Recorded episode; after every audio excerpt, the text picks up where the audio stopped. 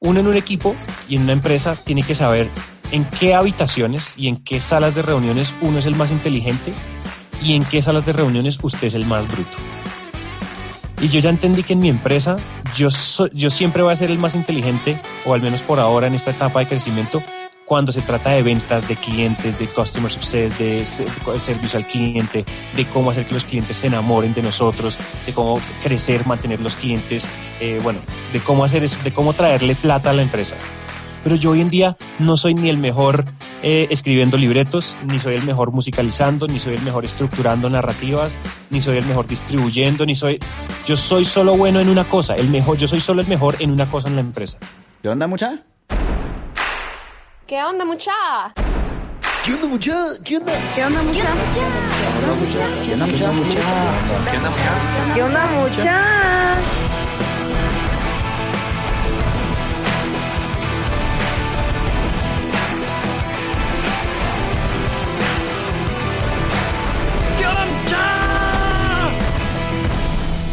muchachos? ¿Cómo están? Espero que estén muy bien. Mi nombre es Jorge Delio y suelo ser la persona que te recuerda que aún no sos ni la mitad de lo que vas a llegar a ser. Así que bienvenido una vez más a ¿Qué onda mucha podcast? Comenzamos.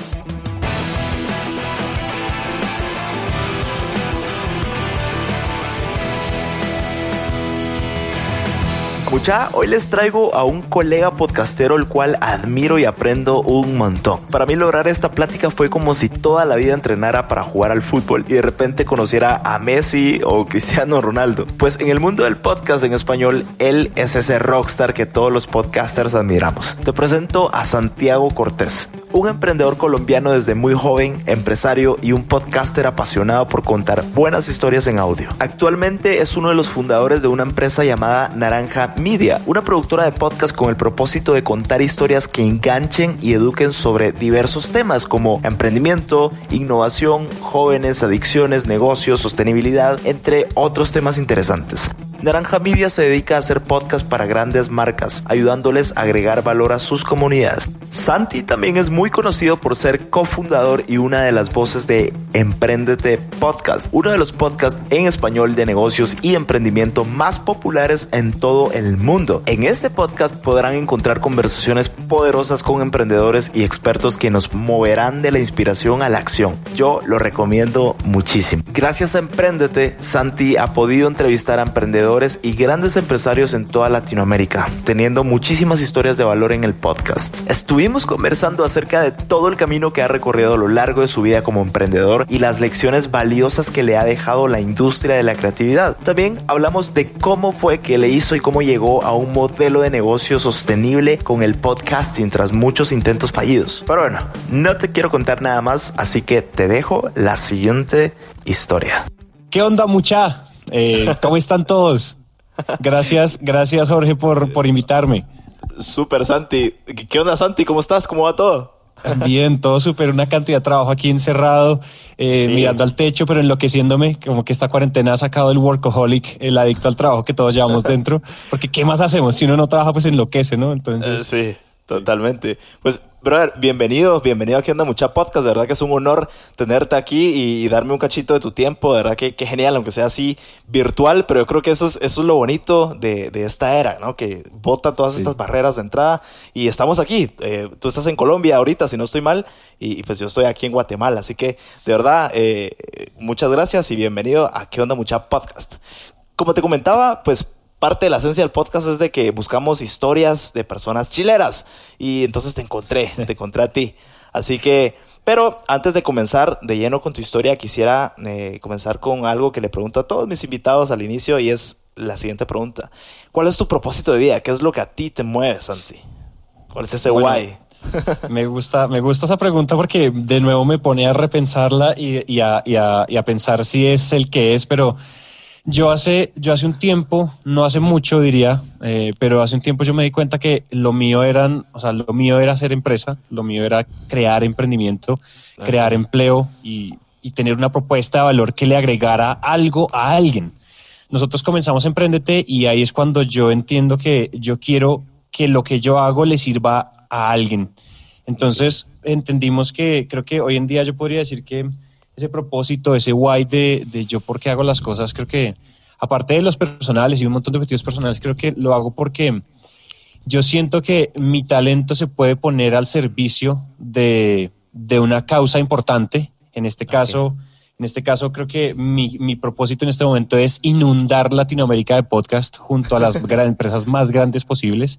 Mi propósito wow. en este momento, te lo digo, es el propósito profesional, de pronto después sí. entramos al, de, al personal y, y, en otros aspectos de la vida, pero claro. aparte pues de ser feliz, que ese es como el propósito general, genérico, que todos deberíamos, al, al que todos deberíamos eh, estar apuntando. Igual Ajá. yo sí creo que la felicidad es una decisión, no un objetivo. Sí, Sin embargo, creo que mantener la felicidad y mantenerse feliz es un, es un propósito, pero en términos profesionales, creo que mi propósito es es crecer mi empresa y llevar, y llevar este formato tan bonito que es el podcast y este formato sí. tan poderoso que es el podcast a toda la región. Creo que el sí. mercado es muy pequeño y en este momento mi misión es, como director comercial de Naranja Media, mi misión es que todas las grandes empresas de este, de este continente trabajen conmigo entre otras cosas, sí. pero no solo trabajen conmigo, sino que llevemos las mejores historias a los oídos incautos latinoamericanos. me encanta, y me encanta eh, tu propósito, porque yo como podcastero también de este lado me, me, emociona mucho hablar sobre este tema y me, también me, me apasiona. Así que qué increíble sí. conocer tu esencia. Ok, bro, entonces eh, antes de abordar de lleno tu historia, siempre me encanta partir desde tu infancia. ¿Qué hacías de niño? Pues dónde creciste, con quién, con quién creciste, contame un cachito de tu infancia y luego... Eh, pues tú nos vas guiando ahí sobre, sobre tu camino emprendedor, cómo comenzó esta hambre y todo. Claro, claro. A ver, yo mi infancia es, mi infancia es chistosa. Yo, yo, yo lo que yo que les decía, yo creo que yo he querido hacer negocios desde que no sabía pronunciar la palabra negocio. Yo me acuerdo que eh, como para un primer capítulo de negocios, como para que la siguiente historia tenga sentido y digamos el resto de mis años tenga sentido uh -huh. en la, para los oyentes, nos, yo empecé y yo me acuerdo que yo tenía creo que el primer emprendimiento que yo hice yo tenía como que como 10 años, ¿no? Okay. Entonces yo le decía a mi mamá que me comprara cosas en la tienda que le comprara, que me comprara brownies, dulces, chocolatinas, chicles, incluso cigarrillos, pues ya, ya les cuento por qué. Y entonces yo lo que hacía era reempacarlos, entonces yo Ajá. cogía un brownie, lo cortaba en cuatro con mi hermano, mi hermano era mi socio en esa tiendita okay. que montamos en mi casa, reempacábamos cubitos de brownie y lo vendíamos cuatro veces más caro de lo que costaba wow. el brownie original grande. Entonces, digamos que ahí me, me, me introduje en el mundo de la usura, en el mundo del, del de vendedor, del pricing, ¿no? del vendedor, pero del, no del bueno, sino que estaba cobrando. haz de cuenta, partimos un brownie en cuatro y uno de esos cuartos costaba más que el brownie entero. Entonces, bueno. Oye, pero lo sabías pero, vender bien para que te lo compraran. Claro, y entonces yo lo que hacía era venderle a toda mi familia, a todos los que llegaban a la casa, a mis tíos, a los amigos de mi mamá, a los amigos de la familia, a mis primos, a todo el mundo les vendíamos. Yo tenía un tío y un amigo de mi mamá que fumaban mucho, entonces decidí también venderle cigarrillos por unidad y la unidad era costosísima también. El caso es que íbamos ahorrando, íbamos ahorrando y después eh, mi objetivo y mi propósito de vida en ese momento era, a los 10 años, era conseguir comprar junto con mi hermano un PlayStation 2. Okay. Entonces, para comprarnos nuestro PlayStation, lo que hicimos fue, bueno, ya tenemos la plata que hemos hecho en la tiendita, uh -huh. eh, ¿cómo nos conseguimos el resto del dinero? Entonces decimos, bueno, aquí en Colombia hay un ritual católico, no, pues en Colombia no, en todo, en realidad todo el mundo, los católicos tienen un ritual que es el bautizo. Sí. Bautizarse. No sé, tú, no sé si tú eres católico. Sí, también, o, también o ninguna, lo hacen pero aquí. Uno, uno, uno se bautiza y el baut, perdón, el bautizo no, la primera comunión, corrijo, corrijo. Okay, okay, okay. Hay que evitar esa parte. Es la de, primera de comunión, niño, ¿no? sí. La primera comunión es cuando uno ya está bautizado, pero como que uno se no sé, la primera comunión es como otros rituales cuando le dan la hostia por primera vez. Sí, no la tengo muy clara. El caso es que dijimos, aquí en Colombia, en ese ritual, cuando uno hace la primera comunión, que le dan la hostia, uno comulga por primera vez, la familia llega a la casa a reunirse, a felicitarlo, digamos que es todo un gathering eh, social familiar, sí. y le llevan unos regalos. Y nosotros dijimos, no, pues no sabemos qué pedir de regalos, entonces tráiganos plata, tráiganos dinero. Eh, okay. y entonces, efectivamente, dijimos, vamos a hacer la primera comunión de pronto no somos tan devotos como Dios quisiera, como el Dios católico quisiera, pero en efecto nos van a traer dinero, entonces vamos a poder comprar nuestro PlayStation. Y entonces eh, eh, hicimos eso, nos hicimos la primera comunión, hicimos toda la catequesis, todo el curso que hay que hacer y, y y en realidad el objetivo no era cercanía a Dios ni, ni nada de eso. Era el, el Esto lo digo Era, no, esto lo digo obviamente sin, sin ánimo de ofender ni nada. Yo respeto mucho todas las religiones, creo que son todos caminos válidos Sí. hacia, digamos que la iluminación espiritual. Sin, sin embargo, para ese momento mi objetivo no era acercarme a Dios ni acercarme a nada de eso. Mi objetivo era el PlayStation junto con mi hermano y lo compramos. Wow. Logramos tener nuestro PlayStation eh, y después de eso, ¿qué pasó? En el colegio jugando PlayStation y este tipo de cosas y, y haciendo deporte y teniendo amigos y todo el cuento, yo vendía, yo revendía los juegos de Play que no me gustaban. Mi mamá en esa época, mi mamá en esa época tenía un trabajo que le tocaba, eh, o sea, digamos que cambiaba de teléfono muy seguido, entonces yo le vendía los Blackberries usados de mi mamá, se los vendía a mis amigos. Bueno, yo hice varias cosas. Ajá. Y después, eh, en ese momento, yo me acuerdo que me acuerdo que yo estaba sentado en, en un tanque de agua en el colegio Sí. y yo estaba sentado con un amigo, con dos amigos, que han sido dos de mis mejores amigos del colegio toda la vida, y yo les dije como, bueno, ¿qué vamos a inventarnos? O sea, ya estamos en 11, ya nos vamos a graduar, ¿qué nos vamos a inventar? O sea, yo digo, ¿qué, qué, qué viene después de esto? Yo no quiero salir a estudiar y solo estudiar, yo quiero hacer negocios, yo quiero hacer empresa. Para mí en esa época no era emprender, la palabra emprender no estaba dentro de mi léxico, ni para mí era Yo creo hacer que para la época tampoco, o sea, no era como bien, ¿verdad? De acuerdo, sí. O O sea, sea, para como la tener un época negocio, todo- no sé.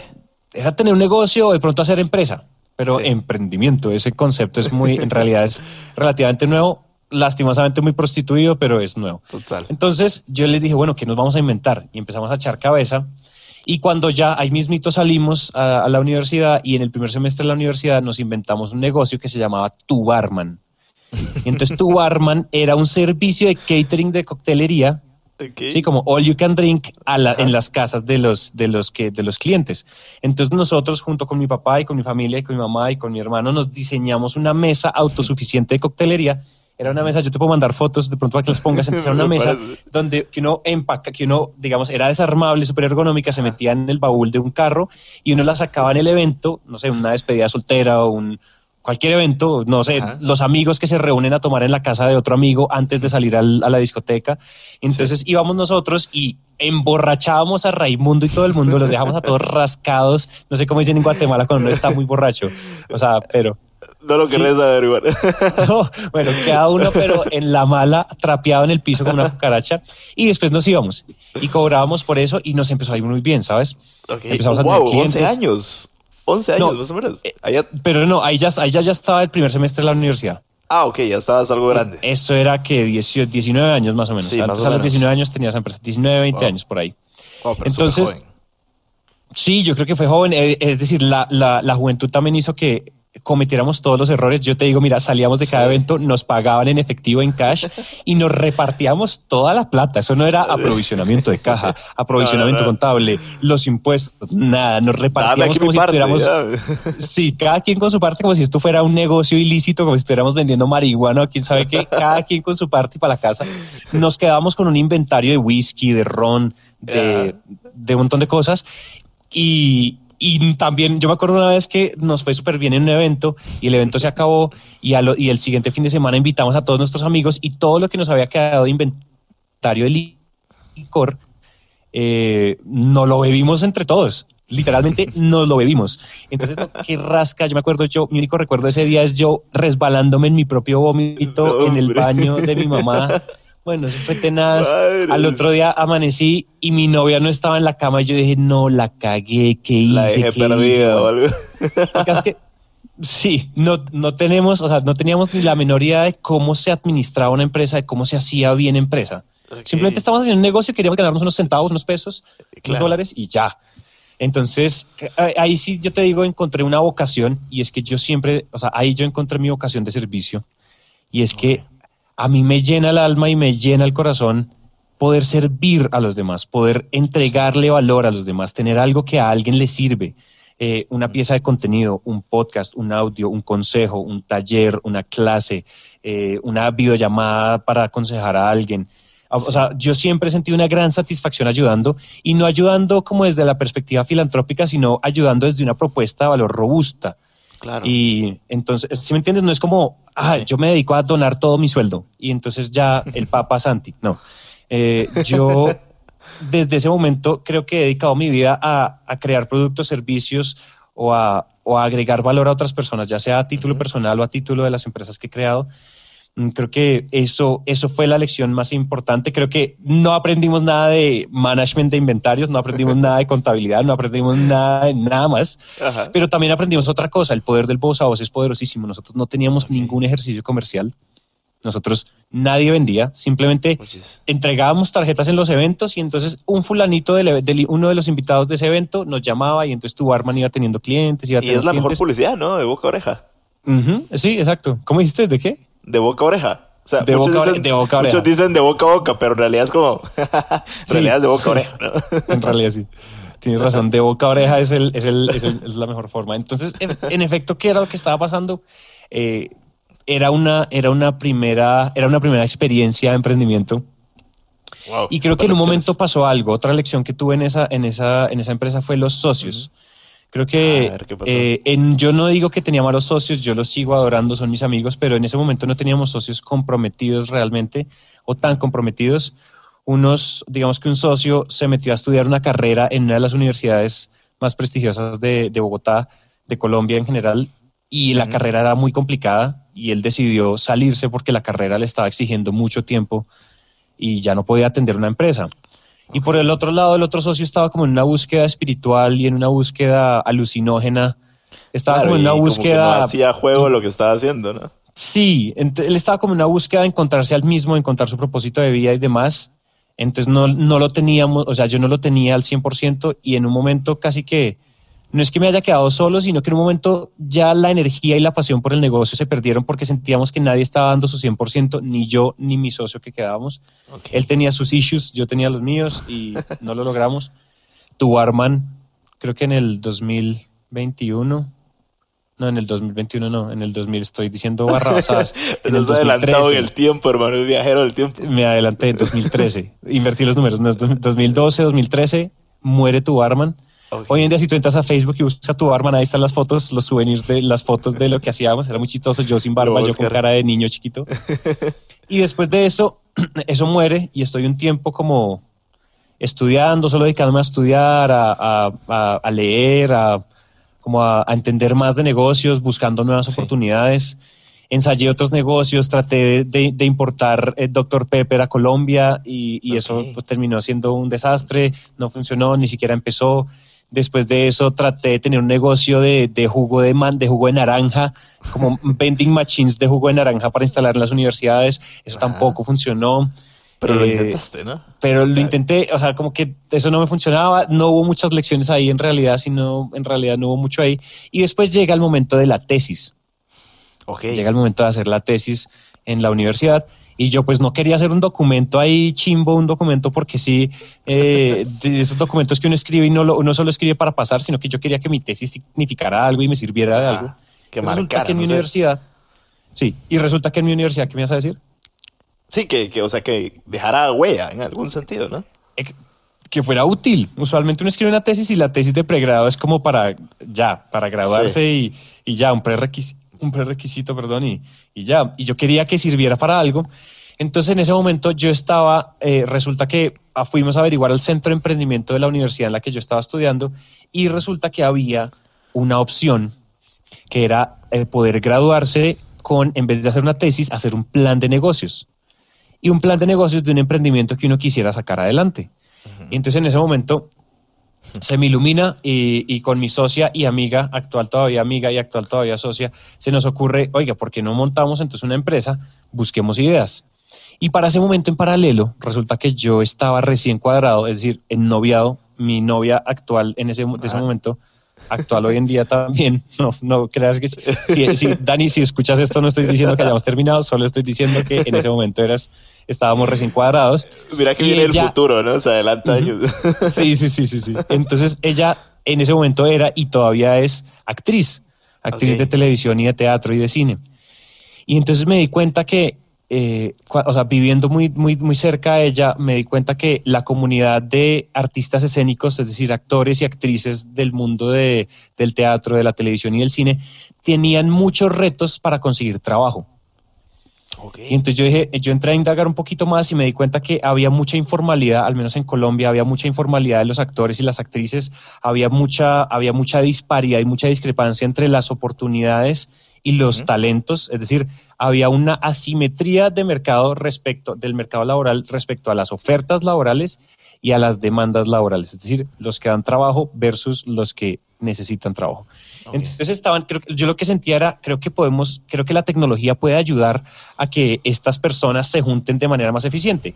Haz de cuenta un LinkedIn para actores y para actrices, para artistas escénicos. Sí, Entonces lo esa que era la visión. buscando era, era, pues conectarlos, con- conectar ambas partes, ¿no? Exactamente. Entonces, ahorita, entonces lo que estábamos haciendo en ese momento, entonces listo, generemos una plataforma de ofertas de trabajo como teletrabajo, como elempleo.com, como LinkedIn, como un montón de plataformas que hay hoy en día. Ujú. Entonces generémosla, pero específica para el mundo de los actores y las actrices, para conectarlos con las oportunidades laborales, con los directores de castings, con los productores de películas, de, de series de televisión, de novelas, bueno.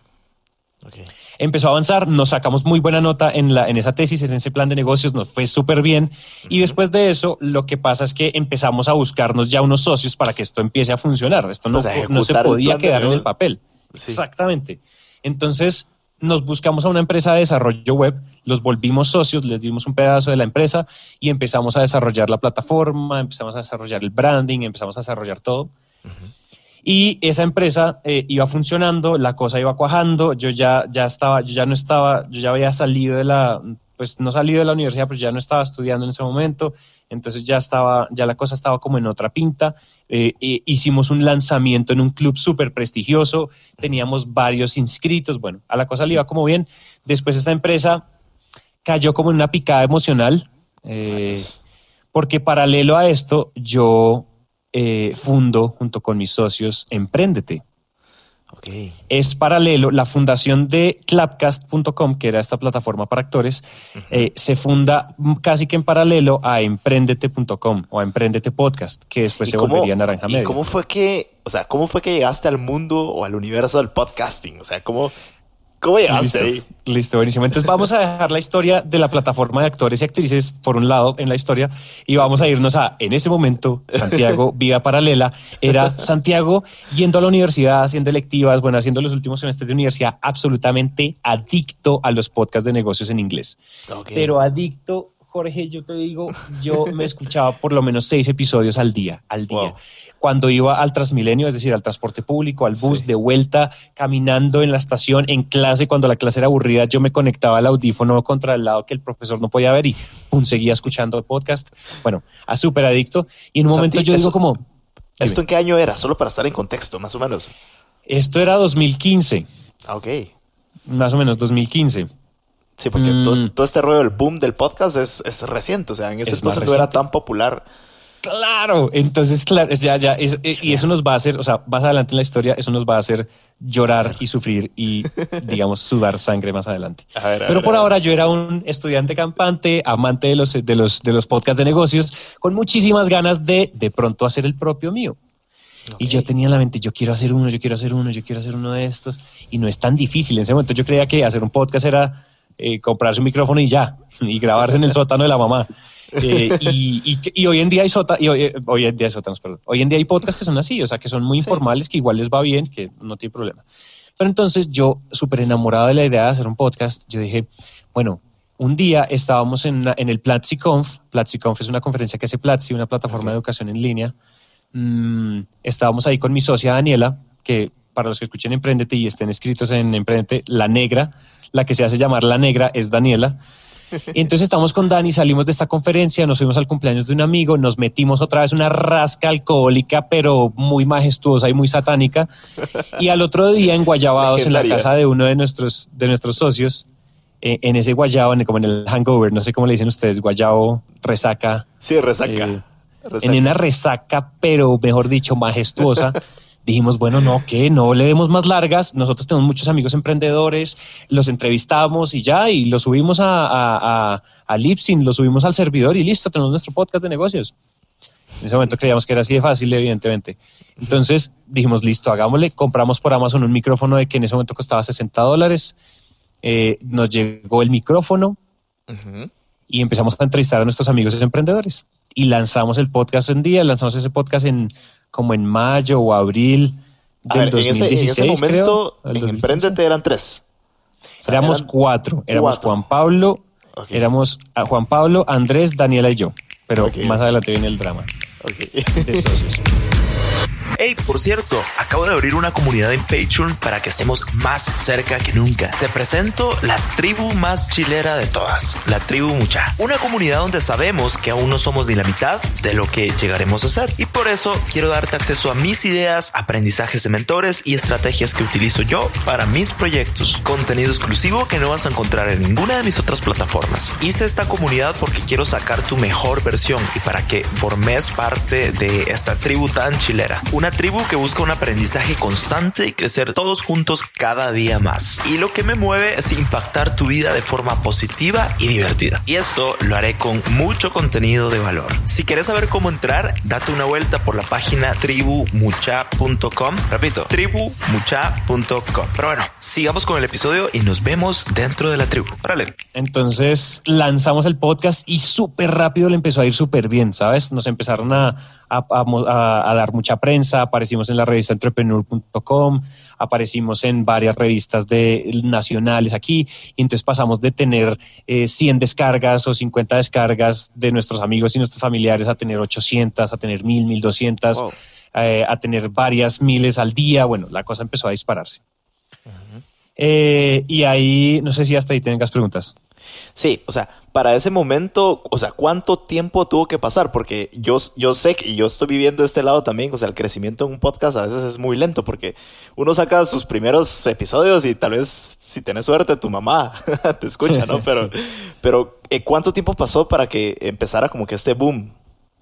Claro, a ver, ¿cuánto tiempo pasó que pasara el boom? Bueno, el boom en realidad es del año pasado para acá. O sea, es dos- o sea el real boom de los podcasts ha sido 2019, 2000, 2020, en realidad. Nosotros, entre esos, creo que el formato de podcast, sobre todo si uno quería vivir de eso, pues era un formato, era como la fea del baile, la fea del prom, con la que nadie quiere bailar o con el que nadie quiere bailar, el feo del prom. El, el- el pelado así súper súper brotado en la cara, súper puberto, con el que nadie quiere bailar. Bueno, Con ese, ese nerd feito éramos nosotros haciendo podcast. Nadie quería bailar con nosotros, pero por otro lado las audiencias estaban creciendo y creciendo y creciendo y creciendo y creciendo. Entonces, hay un momento en que, en que nosotros creo que la historia, la historia de Emprendete se resume un poco. Si yo te la cuento, no te la voy a resumir, ya te la cuento la versión extendida. Por ya favor. después, si tú quieres acortarlo, lo editas o algo, pero No, no, la versión, la- digamos que es la historia de, cómo los de cómo cuatro podcasters están tratando de encontrar el verdadero modelo de negocios que les dé pa- no solo para vivir, sino para generar riqueza, para generar empleo y para generar un impacto relevante e importante en Latinoamérica. Increíble. Pero el modelo de negocios no estaba claro. Es decir, lo que hoy en día es naranja media tiene mucho drama detrás. Entonces, ¿qué estaba claro, pasando muchas en ese momento? iteraciones, me imagino, Exactamente. de modelos ¿Qué de fue lo primero que hicimos? Bueno, vamos a vender ads o vamos a vender, vamos a pedir donaciones como un Patreon, como algo así, o dóname un café. Y bueno, eso evidentemente no funcionó. El primer modelo. Después dijimos, ¿por qué no hacemos una academia? Perdón, no. ¿Por qué no hacemos podcast para colegios? Podcast que enseñen de negocios para colegios.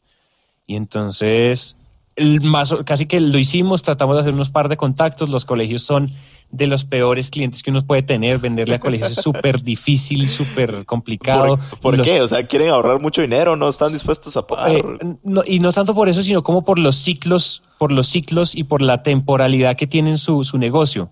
Entonces, si tú no le llegas entre, entre febrero y, y- entre febrero y marzo, no hay plata. Si tú no llegas eh, al que, bueno, digamos que hay muchas complejidades en vender y son muy complicados porque ellos tienen que responder también a la Secretaría de Educación, que es como el ente gubernamental que regula la educación acá.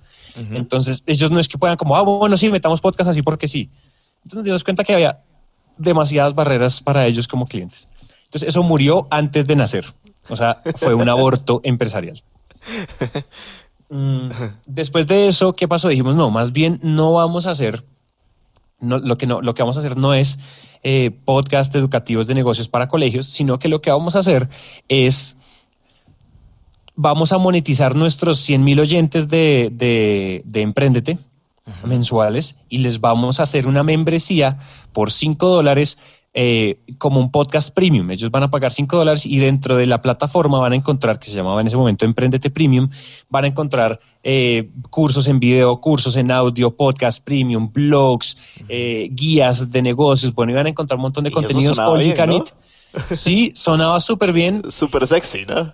Gente súper emocionados, teníamos socios, de, socios desarrolladores, desarrollamos la plataforma, bueno, la cosa fue súper loca y, y, y esto es chistoso. llegamos a 300 personas pagando Wow. y parece que Jesucristo se hubiera ensañado con nosotros y no tuvimos una sola venta más. Pero te lo ¿Solo juro así? que hacíamos de todo y no Wow. pasábamos de 300. Y pues 300 a 5 dólares, eso es que, eso son como 1.300 dólares. ¿Cuánto es 300 por 5? Chu, chu, chu. Sí, casi no. Eh, 1.400, 1.300. Como 1500 chu. más o menos. Como 1500 por ahí, eso sí, como por ahí. Ah, no sé, yo soy re malo para las matemáticas. a, a ojo, yo si tengo una calculadora, soy, mejor dicho, un dios, pero sin calculadora soy horrible. Entonces, ¿qué pasó ahí? 1500 dólares. Ent- exacto. Para Entonces, cuatro. con eso no íbamos a pagar sueldo, con eso no, con eso no vive nadie. 1500 dólares, yo los molestaba, yo decía 1500 dólares, eso es una salida a comer. eso, es, eso es lo que uno paga en un buen restaurante. Sí. Eh, obviamente ellos se reían de mí, pero, pero entonces no teníamos un modelo de negocios, no o sea, sí teníamos un modelo de negocios, pero no sabíamos cómo crecerlo. Y en ese momento ya había muchas plataformas educativas para negocios, Platzi ya A tenía ver, curso de emprendimiento. ¿Y qué pasaba en ese momento entre ustedes? O sea, porque me imagino, o sea, me imagino que vino mucha frustración, eh, o no sé, eh, quizás un poquito de desilusión, de- o no sé. Sí, ¿Qué pasaba en ese momento el tras bambalinas? Hubo mucho, ahí hubo, en tras bambalinas había mucho drama, tanto así que hubo un momento en que eh, estaba, pues, o sea, este modelo de negocios no estaba cancionando Ajá. y, y, uno, y uno de nuestros socios nos, nos cita a una cena en un restaurante muy famoso que hay acá que se llama Crepes and Waffles, que es una cadena, pues no es una cadena, es un restaurante que tiene muchos, mu- muchos locales acá. Algo así como cuando tu novia te dice, tenemos que hablar. Tenemos que hablar, nos citó y nos dijo, tenemos que hablar. Fuimos y nos sentamos con él y, y básicamente saltó del barco. Ok. Ese día perdimos un socio y fue, y fue súper duro para nosotros porque, porque lo habíamos, habíamos empezado, era, o sea, aparte de ser socios, somos mejores amigos, entonces Mm. digamos que era muy difícil no tomárselo personal. Claro. Eh, y, y Andrés, él fue el socio que se fue, Andrés se fue, ¿te acuerdas que te conté que éramos Juan Sí. Pablo, Daniel, Andrés y yo? Bueno, Andrés se fue. Y fue un golpe súper duro para nosotros emocionalmente, eh, emocionalmente. Sin embargo, él, pues, ya, él ya venía medio desconectado con la empresa, ya venía medio desconectado con la visión y, Ya se y la cosa venir. no cuaja. Ya se veía venir. Entonces nos dejó el socio y nos quedamos tres patas de una mesa, una mesa con tres patas. Afortunadamente, después de eso, eh, y eso es otra historia más larga, pero Manuel, Manuel Torres, es, eh, en ese momento era un amigo de la empresa, él tenía su propia empresa y lo empezamos, lo invitamos a hacer cosas, lo invitábamos a trabajar con nosotros. Yo lo invité a trabajar aquí a mi casa. Antes esta casa, eh, eh, ahorita te hago un tour si quieres y te muestro y te muestro grabado para que la gente conozca la oficina inicial de Emprendete. Era mi casa, mi mamá nos prestó el primer piso. Ella fue nuestra primera ángel inversionista. Algo y así en ese como momento- dicen, todos empiezan en un garage. Todos empiezan en un garage. Yo empecé en un dining room. Yo empecé en el comedor y la sala de mi casa. Eh, porque si hubiera empezado en un garage, pues hubiera empezado al aire libre. Que nos hubieran mojado los computadores. Entonces, ¿qué pasó ahí? Nosotros llevábamos haciéndole ojitos a, a- a Manuel. Él tenía su historia al lado de nosotros. Él trabajaba aquí con nosotros. Y en un momento nos fuimos a Medellín. eh, y en Medellín, eh, en una mentoría que hizo Google, nosotros estamos en, una- en un proceso de aceleración con Google y básicamente los mentores nos desbaratan el modelo de Emprendete Premium, esta, esta membresía de Diablos. 5 dólares, esta membresía de 5 dólares educativa. La desbaratan es que nos dicen ustedes no van para ningún lado, su bebé es feo, mátelo, ahóguelo, meta a su hijo en una tina y eche una tostadora, porque esa Wow. vaina no va a crecer, no va a hacer nada nunca. Y nosotros llorando. Ese Santi, día ¿y que nos dijeron eso, emprendedores no, no están justo en ese momento que no quieren soltar a ese bebé? ¿No? Claro. Porque es como al bebecito que siempre y años y años y siguen sin generar nada de plata. Claro, esa es la, pues mira que esa es la gran pregunta, esa es la gran pregunta de- del emprendimiento y es la delgada línea entre ser terco y ser perseverante. Los libros, la literatura y los gurús, entre comillas, y todos los que se creen saber de negocios y los que sí saben de negocios dicen hay que perseverar. Pero hay veces que la perseverancia se vuelve terquedad y en qué momento la terquedad nos lleva a la ruina. En qué momento hay que saber, bueno, no estamos listos, el timing del mercado no está, o sea, no es el timing correcto, no es la propuesta de valor correcta, no, el mercado no es suficientemente grande como para crecer. ¿En qué momento tomamos esa decisión? ¿En qué momento leemos lo que el ambiente nos está diciendo y tomamos la decisión de hasta acá llegamos, matemos esta vaina? Entonces, A ver, nosotros el un poquito modelo. obstinados y en Medellín, eh, no sé si conoces Medellín, en Bogotá, la capital de Antioquia. Sí. Mm, bueno, estábamos allá y, y nos dicen que nuestro bebé es horrible y que deberíamos ahogarlo en una tina y ahorcarlo y, y picarlo y enterrarlo en el desierto. Y salimos, a, salimos medio llorando, medio desconcertados. Nos metimos de nuevo otra rasca. Yo no sé, el alcohol ha sido, ha sido muy protagonista en la historia de Naranja Media y de Emprendete. Y cuenta. otra vez nos metimos una peda épica, épica, No. Jorge. ¿No te imaginas? Con Jagermeister 2 por 1 Bueno, eso fue la Y locura en oferta todavía. y en oferta. Y cuando llegamos a Bogotá dijimos, bueno, ¿y ahora qué? ¿Qué vamos a hacer? Llevamos un año desarrollando, invirtiéndole y metiéndole trabajo a Emprendete Premium, plataforma de 5 dólares, del educación avión, para negocios, y nos bajaron del avión. ¿Y ahora qué? ¿Qué haces? Y entonces, y entonces duramos como dos meses pensando qué íbamos a hacer ahora, tratando, cerrando y liquidando Emprendete Premium. Y dijimos, ¿qué pasa si entonces ahora el nuevo modelo va a ser, vamos a ayudarle a todos los podcasters latinoamericanos y, no, y de todos lados a monetizar a sus audiencias. Entonces vamos a lanzar una aplicación que se llame Boslu con B pequeña y Z, que va a ser el agregador de los podcast pri- de los podcast premium latinoamericanos, donde gente como eh, ¿Qué onda mucha? y gente como Diana Uribe y gente como eh, Dementes van a poder monetizar su audiencia y van a poder tener contenido premium y por también por 5 dólares esta aplicación. Eh, ¿Qué pasó con esto? Algo así como el Netflix de los podcasts. Algo así, el Netflix de los podcasts. Queríamos ser el Netflix de los podcasts, la gente iba a pagar 5 dólares y iban a acceder a un montón de contenido super premium. Sí. Y Jorge, eso murió. ¿Y qué, pero Eso qué- no qué- sirvió. ¿Qué pasó? Eso no sirvió nada.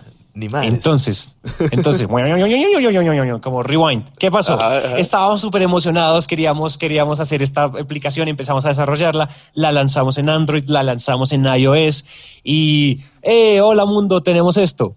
Teníamos cinco personas.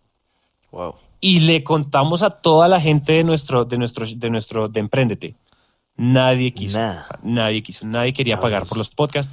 Nos dimos cuenta que los podcasts son gratuitos y la gratuidad y y ese concepto de gratis en los podcasts será el rey y seguirá siendo el rey. El Sí. paradigma reinante de los podcasts es son gratis y son valiosos. Sí. Entonces, cobrar por podcast no iba a funcionar. En ¿Cuánto tiempo estuvieron jugueteando con ese modelo de negocio? con ese modelo de negocio, yo creo que, a ver, Emprendete Premium lo hicimos durante un año y Voslu, la aplicación, lo hicimos durante seis meses. Ok. Eh, y no tuvo validación, no tuvo números, no tuvo tracción, no creció, no vendió, no nada. Nació muerto de nuevo y un día teníamos dos, dos de nuestros socios, eran dos desarrolladores y, y nosotros nos sentamos a, a pensar, bueno, ¿qué vamos a hacer? Eh, y, y la respuesta, Jorge, a la que llegamos fue, ¿por qué no nos volteamos, nos miramos hacia nosotros mismos, hacemos un trabajo introspectivo y, y- y nos preguntamos nosotros en qué realmente somos muy buenos? ¿En qué somos muy buenos? En vez de hacer tecnología, en vez de hacer aplicaciones, en vez de ser un unicornio súper escalable, la megatecnología súper guau. No, y es que uno, a veces como emprendedor, uno, uno tiene muy bien la mente de eh, el próximo unicornio. O sea, uno va tras eso. Y a Ujú. veces uno es terco, como, como cabal tú decís. súper terco. Entonces, fíjate que la respuesta fue nosotros en que somos muy buenos, nosotros somos muy buenos haciendo podcast, somos muy buenos contando historias en audio y somos muy buenos distribuyendo podcast, haciendo que muchas miles de personas escuchen un podcast en muy poco tiempo. Entonces, si en eso somos buenos, ¿por qué no ponemos esto que estamos haciendo al servicio de las grandes empresas? Y renunciamos al sueño de tener un unicornio súper escalable, súper tecnológico, el siguiente Mark Zuckerberg, el siguiente Rappi, el siguiente Facebook, el siguiente WhatsApp, el siguiente Instagram. No, tenemos un lifestyle business, es decir, una empresa que crece linealmente, que nos da muy buen dinero, que tiene muy buena rentabilidad, nos hace ricos, nos hace felices, trabajamos en lo que nos gusta y, y- y tenemos esa empresa que queremos tener, renunciemos un poco a la mega escalabilidad exponencial y nos quedamos con algo que le agregue mucho valor al sector empresarial, al negocio B2B. Wow. Y paralelo, que no te había contado, es que paralelo a Voslu, esta aplicación, y paralelo a Emprendete Premium, habíamos cerrado un negocio con Bancolombia. Eh, Bancolombia es el banco más grande de, De es el Colombia. banco más grande de Colombia. También están en Guatemala con el Banco Agrícola, creo. Sí, Banco Con Agrícola. Banco Agrícola. Banco Agrícola también es de, es de Bancolombia. Es un grupo Bancolombia, es una cosa enorme que tiene, Enorme. en, que tiene en El Salvador, tiene en Panamá, tiene en Guatemala. Bueno, es gigantesco.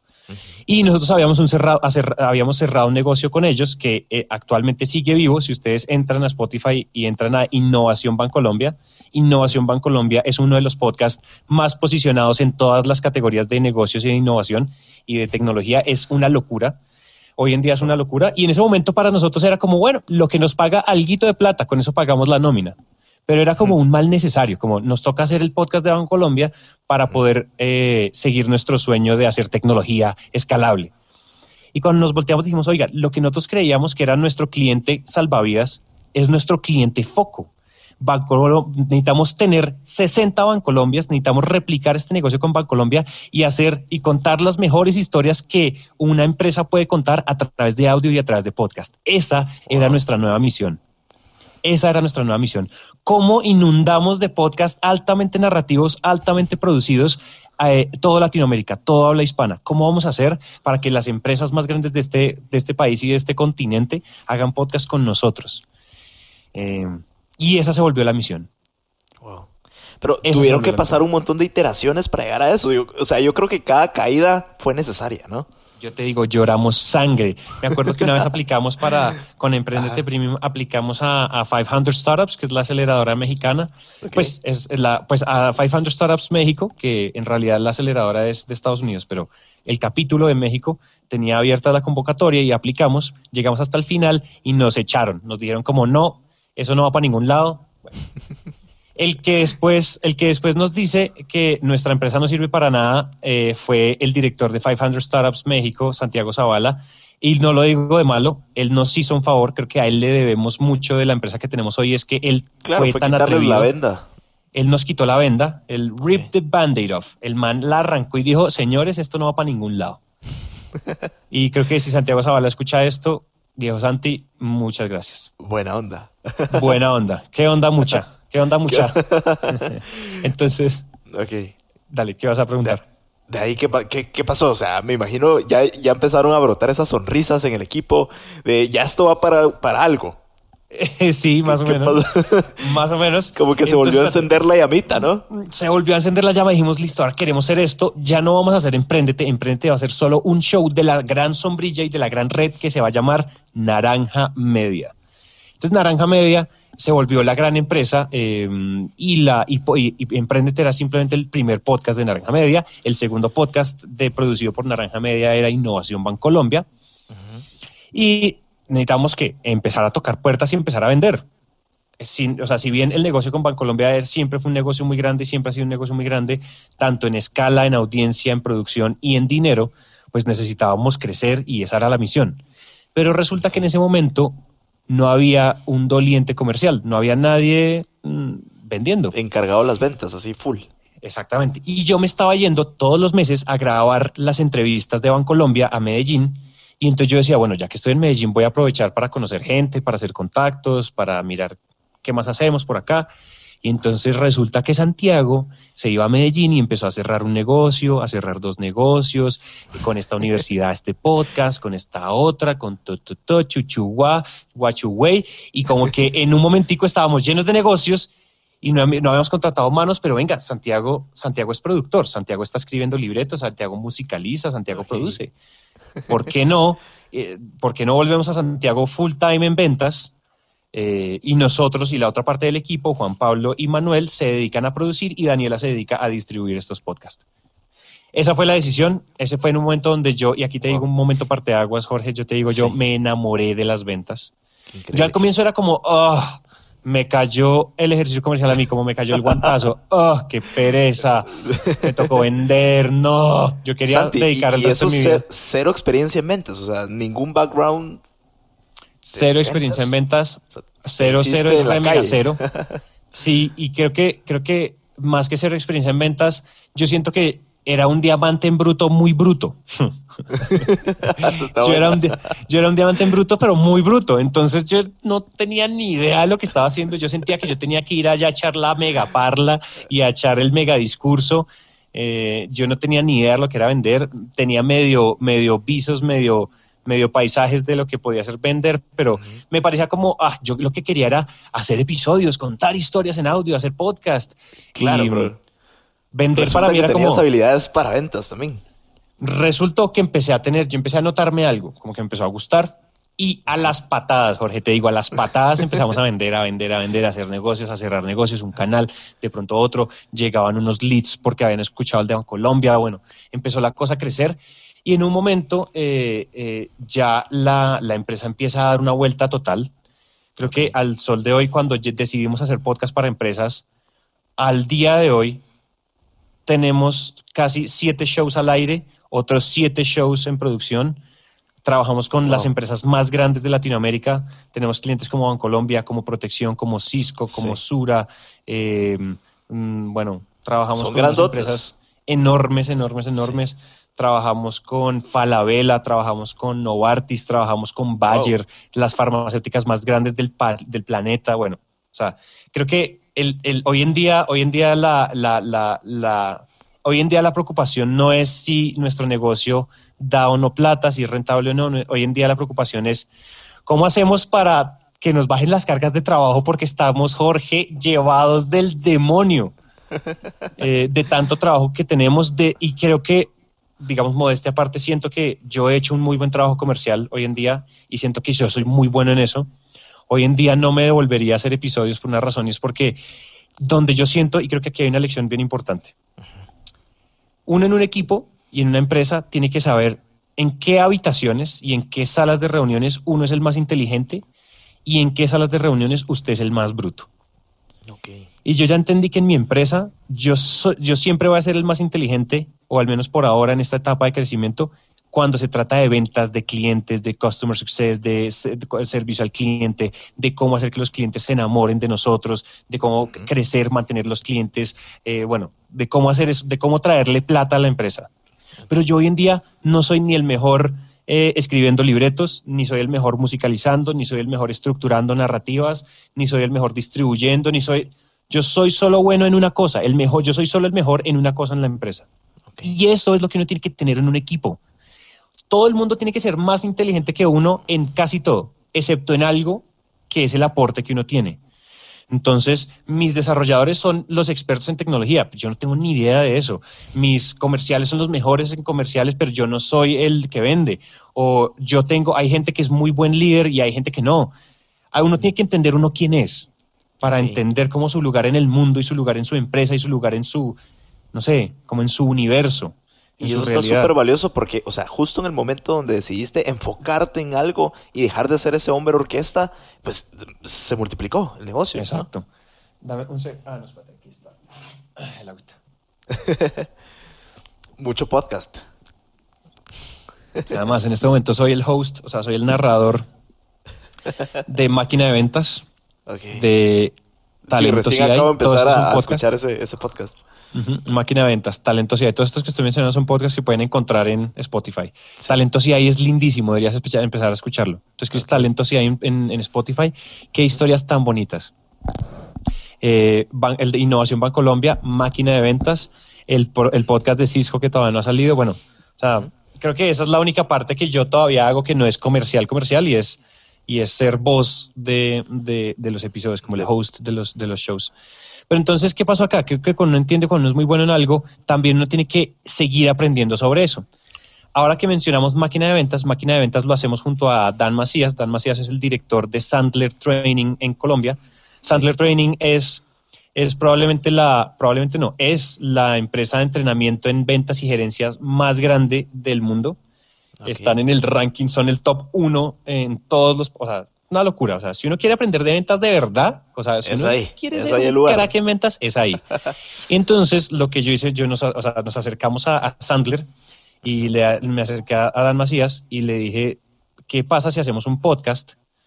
Eh, ¿Qué pasa si hacemos un podcast de ventas? Donde tú y yo hablemos de ventas en un formato donde yo soy el mentí, yo soy el pupilo y tú eres el mentor o el maestro. Y compartimos anécdotas, experiencias, buenas prácticas, malas prácticas, compartimos partes del método Sandler, etcétera. Eh, y, y, eh, y él dijo, hágale de una. Y por otro lado, yo le dije, necesito que me entrenes, necesito entrenarme como vendedor profesional. Ok. Y ahí nace corazón, corazón, corazón, nace una bonita relación entre Sandler y Emprendete y Naranja Media, entre Dan Macías y yo, y es, creo que hoy en día lo considero un muy buen amigo, lo considero un man que ha sido para mí un mentor espectacular en Sí. este tema de ventas.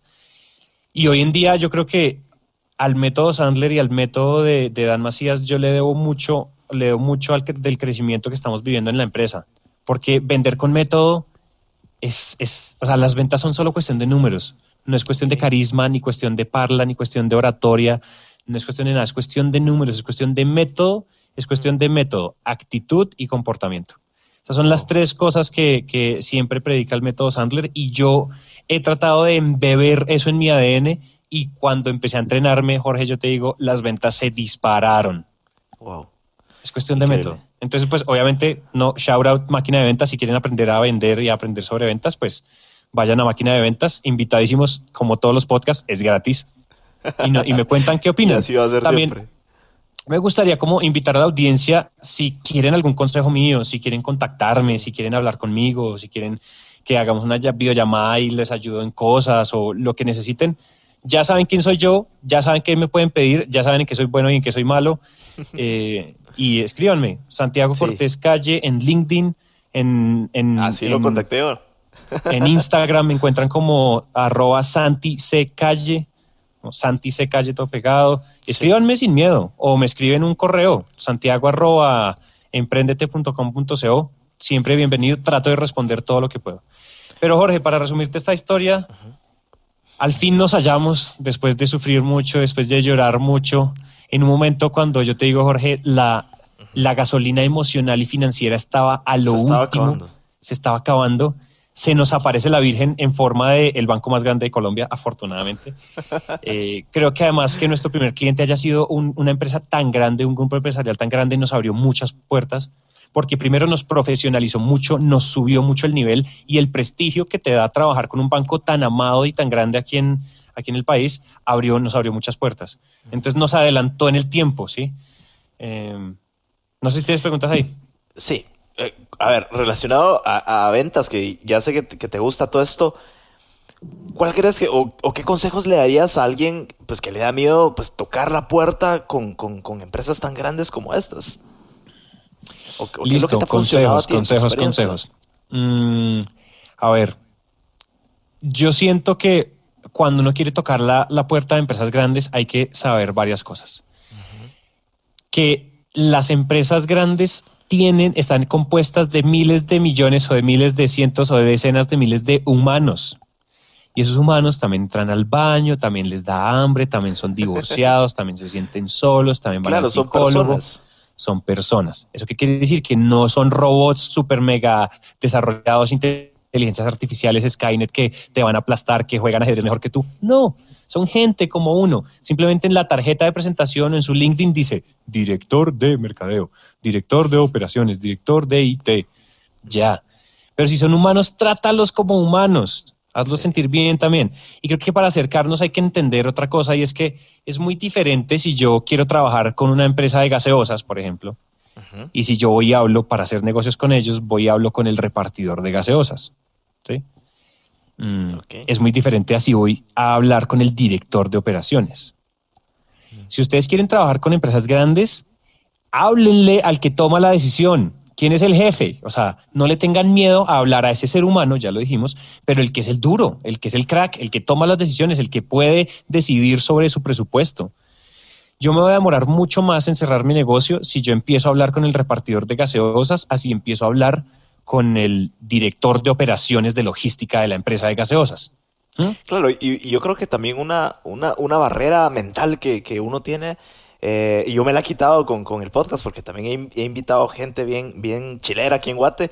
Y es que realmente esas personas son súper accesibles. O sea, creo que la gente le tiene miedo porque es el CEO o el fundador de no sé qué, pero nadie les habla. Mira, ese es el efecto, te voy a decir, ese es el efecto de la niña linda en un bar. ¿Sí lo conoces? El efecto de la niña linda en un bar dice así, resulta que uno llega a un bar, ustedes llegan a un bar y se ponen toda la pinta y todo, llegan a, a esta discoteca y ven a una mega, mega morena o una mega mona o el gusto que ustedes tengan, no importa, pero es una mujer 10 de 10. Ustedes dicen, okay. esto es una top model, es mejor dicho, Miss Guatemala, mejor dicho. Okay, Miss Guatemala en la barra. Y entonces... Eh, Yo me voy a imaginar a Miss Colombia mejor. A Miss Colombia, ah, bueno, también, bien, buena, buena elección. Eh, ustedes se imaginan a la mega modelo ahí súper bonita, y entonces ustedes ven que nadie se le acerca y entonces qué miedo y uno dice, uy, no, qué miedo, de pronto tiene novio, una mujer tan bonita de tener novio o no, de tener una fila de galanes detrás eh, eh, como chulos esperando a...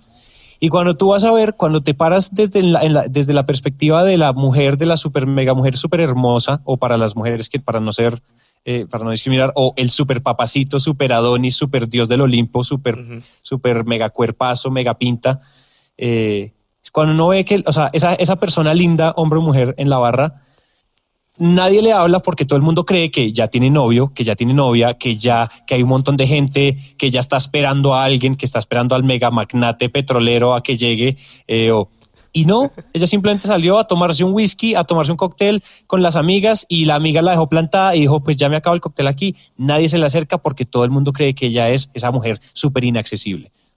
es el mismo efecto. Claro, oh, los CEOs de las compañías y los, y los directores y los cargos ejecutivos son gente ocupada, son gente que le llegan muchos correos al día, son gente que tiene reunión tras reunión. O sea, no crean que uno les, le va a escribir al WhatsApp y le responden a uno a los cinco minutos. Eso no va a pasar, pero uno tiene que persistir y uno tiene que llegarle a la persona de varias maneras. Y en algún momento te reciben, en algún momento te abren un espacio. Otra cosa que yo diría importante para venderle a las empresas grandes, las empresas grandes están enfocadas en métricas, en números. Lo que okay. sea que nosotros vendamos, toca medirlo. Ok. Sí, a veces tenemos no sabes que ni, vender valor. medir. Tenemos que vender valor y el valor es y el valor es medible. Entonces, si nosotros no medimos, pues es tenaz. Otra cosa, para llegarle a las empresas grandes, hay que planear la llegada.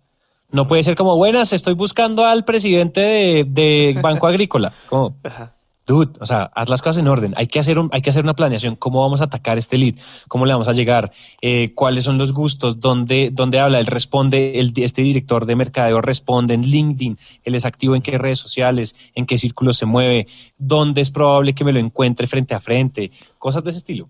Hay que, hay que tomarse el tiempo también de investigar y, y llegar y tocar la puerta hasta que abra. Exactamente. Súper genial. Ok, Santi, paso, paso a otras preguntas eh, un cachito más concretas. No sé si algo falta de la historia, de tu historia. No, digamos o... que uh, hubo muchas cosas como para resumir, atar los cabos sueltos, matar a todos los testigos. A ver, eh, lo que falta es eh, esta empresa que yo les cuento que, que me tocó, la, la, empresa que conectaba actores y actrices con los productores y con las ofertas de trabajo eh, y con los directores de casting. Mm, esta empresa no murió, esta empresa yo simplemente tuve que renunciar a ella. Eh, vendí una parte, pues no vendí una parte, entregué una parte de mis acciones, uh -huh. entregué unas partes de mis acciones. Eh, eso en este momento tiene un equipo súper capacitado y súper cool llevándola adelante. Están levantando inversión, pues estamos levantando inversión. Yo simplemente estoy en la junta directiva eh, y le está yendo súper bien. Ya va por los mil y wow. pucho de, de, usuarios. Bueno, le está yendo súper bien. Y ahora no se llama clapcast.com, sino que se llama quedaste.com como de quedaste, quedaste en el casting, quedaste, eres tú elegido, ah, quedaste. Quedaste.com se llama ahorita, le está yendo súper bien, tiene unos socios súper cool y le están camellando ahí y esa vaina va para adelante, pero yo tuve que renunciar porque Naranja Media estaba explotando. Y si yo no me volvía, no me iba a Naranja Media, pues no la iba a lograr. Lección número uno de emprendedores los emprendedores tienen que enfocar en una sola cosa. Una, uno puede ser emprendedor serial, pero nadie dijo que ser emprendedor serial es que uno es multiemprendedor. Es decir, uno, sí. una cosa serial y la serie, cuando uno habla de emprendedor serial, es que una va después de la otra. Un episodio va después del, del otro. No todos al tiempo. ¿sí? Es ver cinco episodios de una serie al mismo tiempo es imposible, ¿o no? Es imposible. Sí, total. En cambio, si veo uno por uno, me concentro, lo entiendo y lo entiendo bien. Lo mismo con las empresas y con los negocios. Uno por uno. salga el primero, quiébrelo o sáquelo adelante y pase al siguiente. Pero hacer 50 empresas al mismo tiempo, 5 empresas, 3 empresas, 2 empresas al mismo tiempo es pésima idea, pésima No idea. resulta. Yo aprendí eso the hard way, yo lo aprendí a las patadas, pero entendí que tenía que renunciar a todo lo demás. eh, y renuncié a todo lo demás y ahorita ya soy feliz haciendo una sola cosa en mi vida y en mi día. Sí, claro, trabajo 18 horas al día como un maldito esclavo, pero soy feliz y hago lo que me gusta hacer. Entonces, por ese lado, cabo suelto, atado. eh, y ya, y también he hecho muchos otros negocios con mi hermano. Tenemos un fondo de inversión y bueno, tenemos varias otras cosas, pero creo que la historia de hoy era, la importante historia de hoy era la de Naranja Media. ¿Y hacia dónde va Naranja Media? ¿Hacia dónde va Naranja Media? Pues mira, Naranja Media quiere futuro. empezar a trabajar, quiere empezar a trabajar con los grandes, no solo en habla hispana, sino en habla, en habla anglo, en inglés. Queremos empezar a hacer podcast en varios idiomas, queremos seguir creciendo. Estamos abriendo México, estamos abriendo la oficina de México por COVID y por pandemia. Sí, no pudimos claro, abrir ahorita. México este año, pero queremos abrir México apenas se levanten estas restricciones. Eh, creo que para el comienzo del próximo año vamos a tener ya oficinas en México. Eh, queremos, eh, o sea, digamos que queremos empezar a crecer. Lo mismo que estamos haciendo, hacerlo mejor y hacerlo más seguido y hacerlo con más empresas. Estamos a punto de cerrar unos negocios enormes, enormes, enormes que van a cambiar el panorama de tamaño, de prestigio y de calidad y financieras de la empresa. Entonces creo que la cosa va muy bien. Creo que es seguir haciendo lo mismo, pero esta vez apostarlo todo. Sí. Apostarlo todo por esta empresa a, a ver si nos va bien o nos va mal. Pero no vamos a saber si no le damos hasta que Pues sí. toda la camiseta. Si no se intenta. Increíble. Exacto. Super, bro. Me encanta. Ok, paso a las, a las otras preguntas más concretas y va a la siguiente. Dale. Eh, ¿Cuáles serían tres consejos que te hubiera gustado saber en tus comienzos? En mis comienzos, ¿qué me hubiera gustado saber? A ver, tengo tiempo para pensar, sí. Sí, total. Todavía tenemos ahí un cachito. Listo. A ver, a ver, ¿qué me hubiera gustado que me dijeran al comienzo? Ay, yo el otro día me respondí esa pregunta, pero cuando me la preguntan en los podcasts y en entrevistas así, a veces me cogen desprevenido. Pero espérate que yo sé que tengo una buena respuesta. A ver. Mira, a mí me hubiera gustado que me dijeran al comienzo que sin ventas no hay paraíso. Esa es una frase de Pedro Mejía, un inversionista nuestro en Naranja Media. Pero es eso. Ok. o sea, sin ventas no hay paraíso. O sea, el que no vende, no come. Es. Entonces, entonces creo que me hubiera gustado que me dijeran, me hubiera- eso me hubiera gustado aprenderlo antes. Mm, también me hubiera gustado eh, que me, an- al comienzo me hubiera gustado aprender la lección de enfoque, enfocarme en una sola cosa. Eh, ¿Qué más? ¿Qué más? ¿Qué más? Súper valioso. Mm, Déjame pienso, déjame pienso que quiero darte más carne, quiero darte más respuestas. A ver, a ver. Me hubiera gustado que, también me hubiera gustado que me dijeran que, eh, me hubiera gustado que me dijeran eso que, que concluimos, que hay que enfocarse en ser muy bueno en una sola cosa y agregar valor desde ese universo en el que eres muy bueno.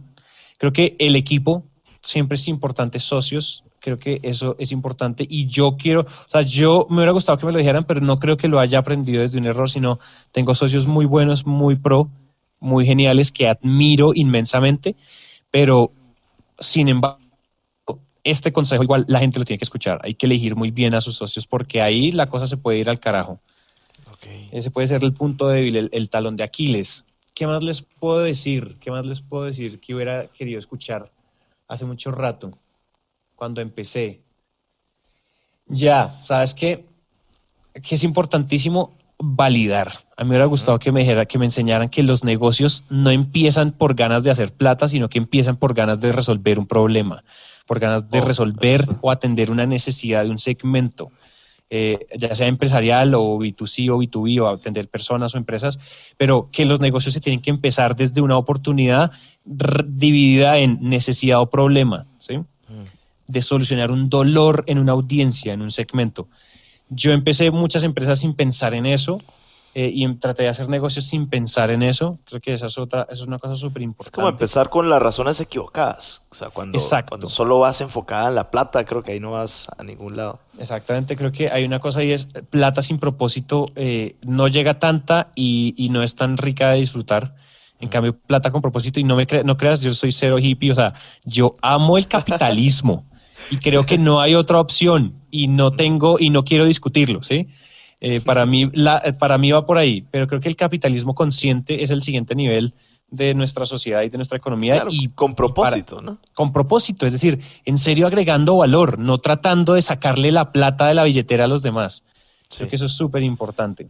me encanta. Otra cosa Oye. que hubiera querido, que hay que aprender harto y rápido. Ser ávidos, eh, eh, ser un infinite learner, como dicen en inglés, ser un, apre- un- un aprendiz eterno todo el tiempo. Y creo que eso es lo bonito de los podcasts, que, que puede uno, pues mientras uno se toma una ducha o mientras la, lavas trastes o haces ejercicios, lo que sea, puedes aprender también. Total. Súper. Me hubiera gustado mucho que me dijeran al comienzo que yo tenía la opción de decidir si yo quiero tener una startup o un, o un lifestyle business, un, un negocio de estilo de vida. Y que eran las dos opciones eran válidas. Y no que si no eres el siguiente unicornio, no vales nada. Mm, Súper valioso. Creo que hay otra cosa importante que me hubiera gustado saber antes. Y es que. mm, Y es lo importante que es la gente, ¿sabes?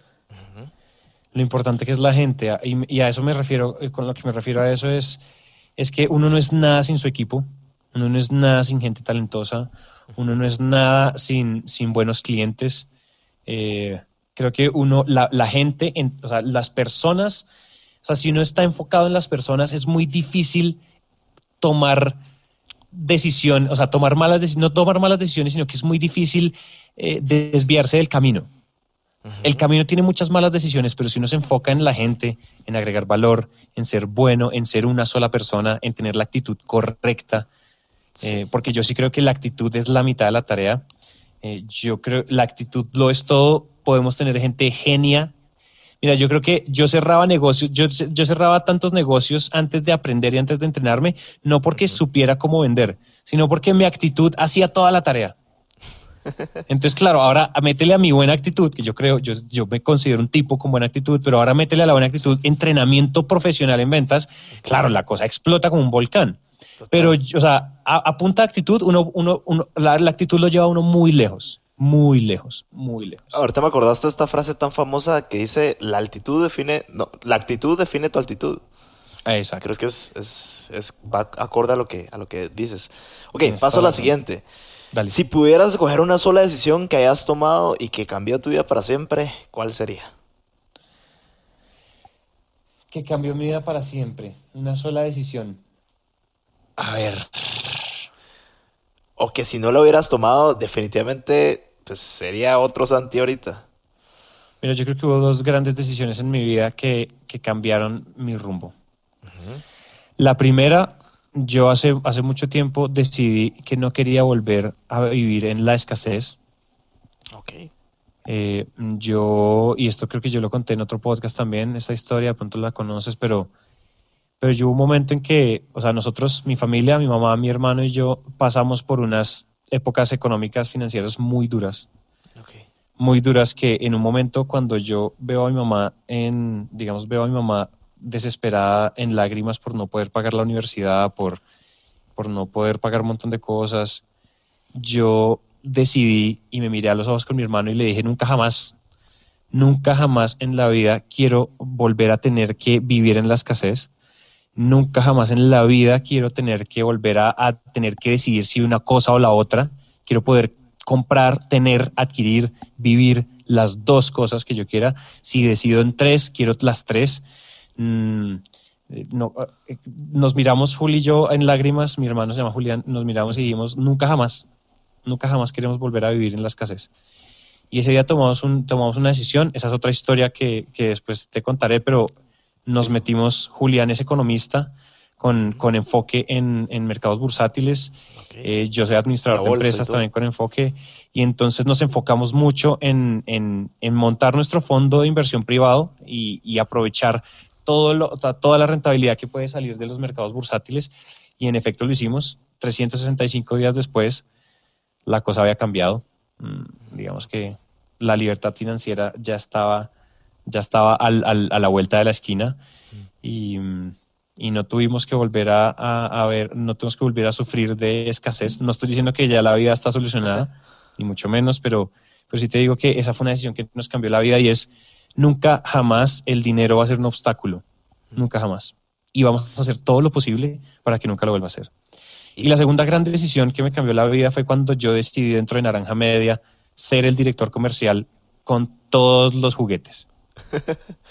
con todos los poderes. Con todos los poderes. Es decir, voy a dejar estas cosas que amo hacer, se las voy a dejar a otra persona. Y voy a dedicarme a esto que le va a aportar tanto valor a la empresa y en donde yo sé que yo puedo florecer. Cuando decidí eso, también me cambió la vida. Yo, este, tú no te imaginas lo feliz que soy siendo el de ventas en Naranja Media. Amo eso. Vender es lo mío, vender es lo mío, vender es lo mío, vender es lo que yo amo. Me es un, fue un gusto adquirido, te digo. Hace un año, hace un año y medio, a mí me parecía que este era el peor trabajo que le había tocado a, los socios, que yo saqué la pajilla cortica, que me tocó el, yo, o sea, me gané la rifa de, me gané la rifa horrible yo, bueno. Y hoy en día siento que no me pudo haber pasado algo mejor y fue aprender a vender y, y, digamos que me llena el corazón saber que yo soy un motor de crecimiento para la empresa y que la empresa puede crecer. Cada vez que yo hago mejor mi trabajo, la empresa crece, crece, crece, crece. Hmm. Increíble. Creo que esa es, una de las cosas que me gusta mucho. Esas son las dos grandes decisiones que yo creo que fueron parte de aguas. Súper, mano. Paso a la siguiente. ¿Cuál ha sido el peor consejo que te han dado? Mm, el peor consejo que me han dado. Uf, me han dado muchos malos consejos. Espérate Escoge uno. El peor consejo que me han dado. Mm.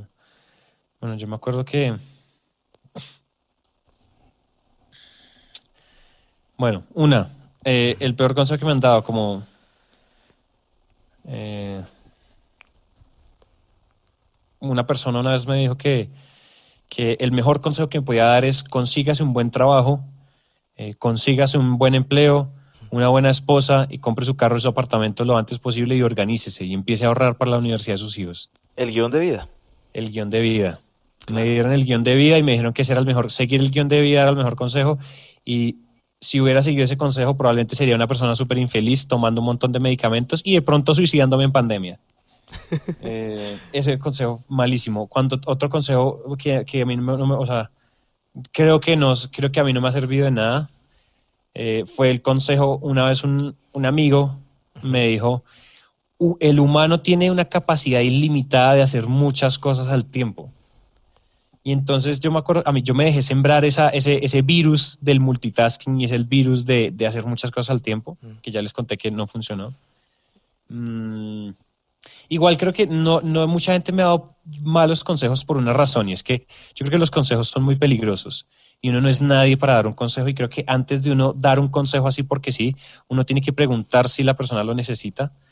Eh, y yo he sido muy cuidadoso y hay gente, o sea, yo he sido, y, a veces paso por grosero, pero hay gente que a veces me quiere dar un consejo y yo les digo, socio, yo no te pedí un consejo.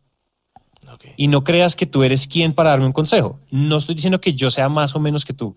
Simplemente, si yo no te pedí un consejo, no me lo des. En este momento simplemente necesito que me escuches, necesito desahogarme. Pero creo que los consejos a veces son irresponsables y a veces los consejos están en un altar de credibilidad automática que es peligrosa.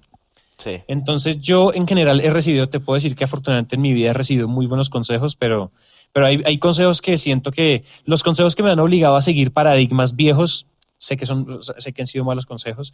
Los consejos que me, han, que me han limitado mi alcance y han limitado mi potencial son malos consejos. Cuando, eh, si me entiendes, esos consejos han sido malos. No recuerdo puntualmente cuál, pero creo que los consejos que lo limitan a uno, que te obligan a caminar un camino, que te obligan a pensar de una manera específica, que te, digamos, que, te, que, que te castran, esos son los malos consejos, porque de esos además hay muchos. Creo que más que malos consejos, creo que la sabiduría popular y los dichos populares son de las cosas más, más limitantes y mente pequeña que hay en el planeta. Sí, totalmente de acuerdo con vos. Ok, ahora va a lo contrario. ¿Cuál ha sido el mejor consejo que te han dado?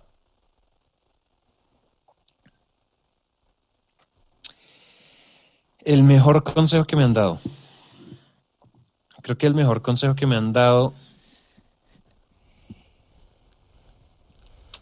es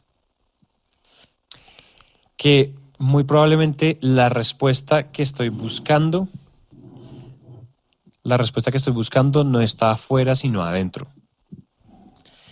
Y me explico. usualmente el, el ser humano y el ser humano occidental, porque no, no me voy a meter con Oriente todavía, eh, el ser humano busca las respuestas afuera, sus respuestas de, de autorrealización, sus respuestas de amor, sus respuestas de cariño, de felicidad, de, de, de objetivos, de sueños, buscan, buscan afuera y no se dan cuenta que las respuestas ya las tienen y las tienen adentro. Si a veces ponemos el spotlight, la cámara hacia adentro, las respuestas estaban ahí todo el tiempo. Sí. Creo que Qué, qué buen ese, ese probablemente ha sido uno de los mejores consejos que, que he recibido toda la vida y hoy en día guía mi vida. A veces yo me dejo llevar por, por, por lo externo, pero trato de siempre de anclarme y de volver, de volver a Claro. entender. Y Yo sé que suena un poco metafísico, esotérico, mm, pero, pero en general es eso. Es, o sea, creo que aprender a conocerse tiene el retorno sobre la inversión más importante del mundo. Educarse tiene el retorno más o sea, de los bárbaros que tiene. Meditar, ¿sí? construir una conexión espiritual con lo que sea en lo que uno crea. Creer en algo es importante. Sí, total. Otro, creo que otro, otro gran consejo que, que ha sido de los buenos es hay que primero, o sea, para, o sea, no, no se trata de, hay que invertir el consejo de necesito ver para creer y volverlo a creer para ver. Ese consejo a mí me cambió la vida y es que yo he sido un, un, un, un man muy bueno para creerme mentiras que me digo y volverlas verdad. Repetirme tanto mentiras que se terminan volviendo verdad. Y creo Sí. que es eso. El fake it till you make it a mí me ha funcionado impresionantemente en la vida. O sea, yo me como cuentos que otra persona en, sus, en, su, en, sus, en su sano juicio no se comería ese cuento. Y a mí me dijeron, antes de ver usted tiene que creer, no al revés. Y yo decidí creer cosas que no tenía, creer cosas que no había logrado y creer cosas que no era. Y, y un tiempo después, meses, años, de- dependiendo de lo que yo creía, se- esas cosas se empezaron a manifestar. Y eso es increíble porque la mente es súper poderosa. Ujú. Súper, súper Mira, poderosa. cuando Naranja Media tenía, eh, tenía solo los socios y vendíamos mil dólares al mes, yo ya me sentía una empresa de 400 mil dólares al año. Y hoy en día, eh, sea, o sea, nosotros vamos a cerrar este año y estamos muy felices porque, porque hoy en día tenemos una empresa que vende casi medio millón de dólares al año haciendo podcast, haciendo algo que la gente nos dijo que eso no iba a funcionar. Me devuelvo para que lo reedites. De los peores consejos que me han dado, hacer podcast, esa vaina no va para ningún lado.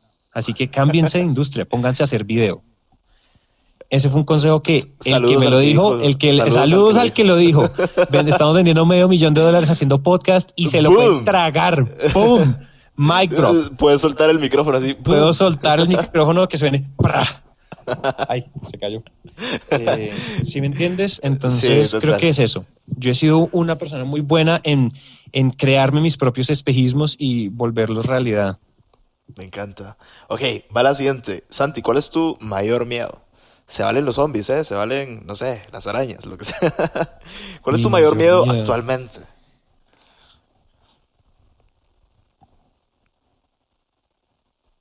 Creo que, a ver, personalmente, yo creo que en términos de negocios no tengo en la, la verdad ningún miedo.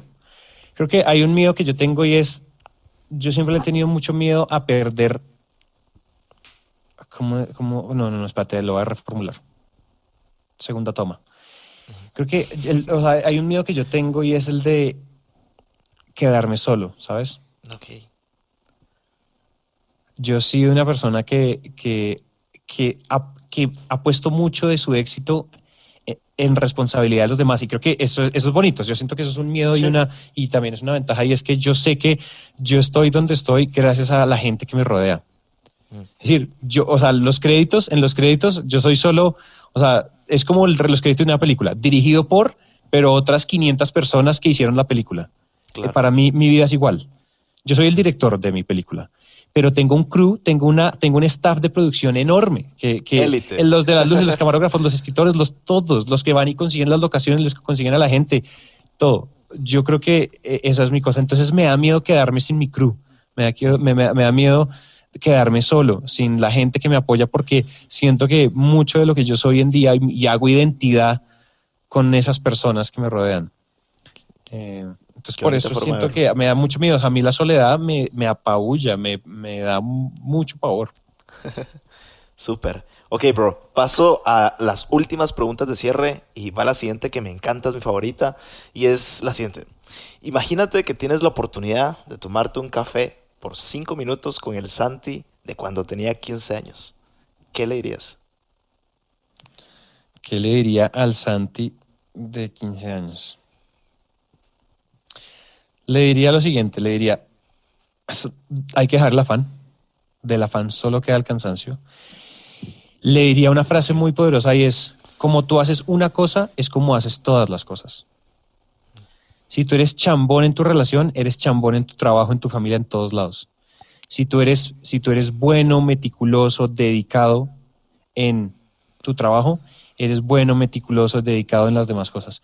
Si tú eres, si tú eres, si tú eres eh, mediocre haciendo una presentación de ventas, eres mediocre mm, organizando una cena romántica para tu novia.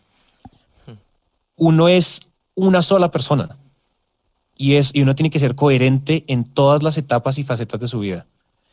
Entonces yo le diría, Santi, sea coherente en todas las facetas de su vida. No, haga, no sea mediocre en nada, sea, sea bueno en todo. Hágalo, hágalo bien, haga, haga bien, haga bien una cosa que como uno hace una cosa, hace todas las cosas. Wow. Eh, le, diría, le diría otra cosa y es, relájese que, eh, o sea, como Santi entiende que hay el 50% de las cosas en la vida, uno no tiene control sobre ellas y hay un y, y- y enfócate en las que sí tienes el control, en las que sí puedes tomar acción, en las que sí puedes tener un efecto. Mm, y lo otro que también le diría es, hay que hacer las cosas por agregar valor, por servir, por entregar algo bueno al mundo y la plata viene por añadidura. La plata no es el, o sea, la plata no es el objetivo primario. Uno tiene una, así uno, por ejemplo, o sea, así uno haga negocios de yo sí necesito es eh, negocios que sean dinero por el dinero. Yo creo que es importante entender que uno tiene que tener, así uno, así- o sea, así el negocio de uno se trate de solo hacer dinero, ¿sí? Uno tiene, uno, uno ese dinero no lo quiere tener solo porque lo quiere tener. Uno ese dinero lo quiere usar para viajar, lo quiere usar para ayudar, lo quiere usar para sacar adelante la familia, para sacar adelante un hijo, un familiar, para conocer el mundo, para darte eh, esos lujos que no pudiste tener en alguna época de tu vida. Uno tiene un propósito mayor, porque quiero formar, quiero hacer capital para poder apoyar a mis amigos en sus proyectos, porque quiero dar empleo. ¿Sí me entiendes? Cuando uno entiende que el- no se trata de, o sea, la gasolina de hacer las cosas dinero por, por dinero, el dinero por el dinero, Es esa gasolina se agota muy rápido, Sí, le diría a- a- al Santi de 15 años. increíble. Ok, Santi, ¿cuál es tu rutina? ¿Cómo arranca tu día y cómo termina tu día? Mi día. Mi día arranca con. Mi día arranca con desayuno. Dejo bajar el desayuno un poquito. Después de eso hago ¿Te levantas ejercicio. temprano? Eh, ¿O más o ah, menos? más o menos, más o menos. Cuando estábamos yendo a la oficina, obviamente me levanto mucho más temprano. Ahorita, ahorita pues estoy trabajando casi que de, de 8 a 8, de 8 de la mañana a 8 de la noche. Pues digamos que a veces me tomo un ratico más en la cama, pero en general si me suelo levantar temprano, me levanto a las 6 de la mañana. Ok. Eh, desayuno, hago ejercicio, me baño, me baño con agua fría. Sí, Esas es de las cosas que más ayudan a comparto ese hábito contigo. Es brutal. Salud del cuerpo. Me doy un baño de agua fría así, pero ¡prá! cinco minutos de agua helada. Sí. Salgo después de eso, además eso ayuda a recuperar los músculos después del... ¿Me oyes bien? ¿Sí te escucho. Súper. Ah, listo. Eh, eh, de- después de eso, de, y después me siento en el computador, reviso mi agenda, reviso qué tengo para el día, objetivos del día, qué tengo que lograr hoy, y empiezo a darle como un maniático en el trabajo. A veces me toca incluso, no te voy a decir que no, no tengo, o sea, no, no siento que tengo una, una, un tiempo tan balanceado, pero le doy como un adicto al trabajo hasta las 8 de la noche. A veces me toca almorzar en medio de videollamadas, bueno, cierres, llamada, llamada, llamada, clientes, clientes, correos, correos, atienda, atienda, aquí, correo, otra vez, llamada, videollamada, aquí, arriba, abajo, envía esta presentación, envía esta cotización, envía estos papeles, inscríbete como proveedor, cobra, factura, factura, factura. Bueno, es una locura. Se Oh. acaba mi día y rinse and repeat, otra vez. Se repite Ok. todo el día. Cuando se acaba, mi día, ¿cómo se acaba? Yo creo que por a las 8 de la noche yo me desconecto, trato de ver alguna serie, trato de, de- de leer, de estudiar un poquito. Y, y Eh, justo digamos eso voy que- ahorita. ¿Qué Sí. libro o película eh, recomiendas que te haya cambiado la vida? Uy, hubo una película que me, que me choqueó mucho. Ajá. Se llama About Time. Ah, No sé cómo se llama en español. About Time con, con la misma de The Notebook y con otro man ahí. No me acuerdo cómo se llama, pero ustedes escriben About Time en, en, en, en Google y les aparece y ahí la pueden encontrar en español, cómo se, le, cómo se llama en español. Esa película, impresionante, impresionante. ¿Algún libro? ¿Algún libro? No sé. Y algún libro. ¿Qué recomiendas? Sí, El poder de la hora de Eckhart Tolle. Ese libro es impresionante. Es una maestría en cómo vivir en el presente. El pasado no existe, el futuro no existe, el presente es lo único que hay y es un regalo, por eso se, dice, le dice presente. Eh, y esa, es- o sea, cuando se lee ese libro, la forma de ver la vida le cambia a uno mucho y uno se relaja un poquito. Mm, Uno se relaja un poquito y la coge más suave. A veces uno se estresa por huevonadas. sí. Y aquí uno la coge un poquito más suave y aprende a ver lo bonito de la vida, que están las cosas más sencillas, en esas rutinas, en encontrarse uno mismo, en meditar, en, en vivir el ahora. Eso es súper. Ese libro fue impresionante. Me encanta, súper. Ok, Santi, listo. Eh, paso a una última pregunta y es una pequeña dinámica que le hago a todos mis invitados. En, en este caso lo, lo voy a cambiar un poquito porque lo que hago es lanzarle frases o palabras chapinas al invitado y, y ellos me dicen lo primero que se les viene a la mente, pero en este caso pues te voy a lanzar palabras colombianas. Yo no me sé nada, pero, pero aquí googleé un poquito y, y más decir lo primero que se te venga a la mente, ¿va? De una. Listo. Ok, ¿qué es lo primero que se te viene a la mente al escuchar la palabra chévere? Chévere, se me viene a la mente eh, saltarines, como bungee, como, como eh, elásticos donde uno puede saltar como canguro. Ok, aquí eso es, es como un hot dog, ¿no? Eso. Sí, sí, sí. Mecato. Mecato, películas, Netflix. Ok. Bacano. Bacano, eh, bacano. Asados, los asados son bacanos. Hacer barbecue es bacano. Súper. Pues listo, Santi. Terminamos. De verdad que qué valioso ni se sintió el tiempo. Wow, sentí volado, de verdad que eh, sabes contar las historias. Qué Esto bueno. es lo tuyo. Esto es lo tuyo del A eso me dedico, que, sí. Pues gracias, brother. Gracias. Te agradezco un montón. De verdad que qué valioso el contenido que nos diste. Eh, y pues nada, éxitos en todo. Te admiro un montón eh, que estás en, en el mundo del podcasting. Pues para mí es como wow. Aquel. Sí, Así sí, que sí, buenísimo, bueno. bro. Te agradezco un montón. Y pues, pues gracias. Gracias por esto. Muchísimas gracias, Jorge, por invitarme. Creo que siempre para mí es un placer eh, dejarme invitar en otros podcasts porque creo que este tipo de cosas ayudan mucho, construyen mucho y La nada, comunidad la comunidad. o sea, podcasteros. tenemos que, si no nos unimos, si no nos unimos, nos va, nos, nos dejamos, nos va a llevar la corriente. Entonces, nuevamente, o sea, nuevamente te dejo también la invitación abierta. Eh, estamos conectados, el mundo del podcast es uno solo y tenemos que todos aportar a este mundo. Si me quieren escribir nuevamente, LinkedIn Santiago Cortés Calle, arroba Santice Calle en Instagram, me escriben por interno, yo respondo casi todo. Pues me demoro porque ya vieron que mi rutina es un poquito llena de trabajo. Eh, Sí. Y también invitados a escuchar todos los podcasts de Naranja Media, Máquina de Ventas, Talentosidad y. Innovación Bancolombia, Una Emprendete. Eh, creo que tú en las notas los puedes linkear para que la Sí, gente ahí los más fácil, pero exactamente. Entonces, nada, Jorge, de verdad, de corazón, muchísimas gracias, my fellow podcaster, por haberme invitado. y cuando quieras segundo round, me avisas. Buenísimo, ahí estamos en contacto. Órale. Buenísimo. Muchas gracias a todos por escuchar y buena onda por quedarte todo el episodio. Espero que te haya servido esta historia tanto como a mí y que te hayas llevado esas lecciones tan valiosas. Y como siempre, no sirve de nada si no tomas acción con lo aprendido. Así que pilas, pilas con eso. Santi, mi amigo podcaster, muchas gracias por tu tiempo, las lecciones y por compartirnos tu increíble historia. Buena onda, bro. Muchas veces pensamos que somos seres multitasking y que podemos hacer muchas cosas al mismo tiempo. Y es cierto, a veces cuando empezamos un proyecto o un emprendimiento nos toca hacer el famoso hombre orquesta, pero el verdadero poder lo encontramos en el enfoque, hacer realmente bien una sola cosa y nada más. Y como dijo Santi, hay que ser increíblemente buenos en una sola cosa y de lo demás que otros se encarguen, que seguramente lo harán mil veces mejor que nosotros. Pero bueno, hasta aquí el episodio de hoy. Me encantaría saber qué tal te pareció esta historia, así que chate una story con algo que hayas aprendido o alguna frase que te haya gustado. Me etiquetas arroba Jorge Telio y conectamos, ¿va? Te mando un fuerte abrazo virtual en donde sea que estés. Nos vemos en el siguiente episodio y gracias por regalarme un poquito de tu tiempo. Y que no se te olvide que aún no sos ni la mitad de lo que vas a llegar a ser. Órale,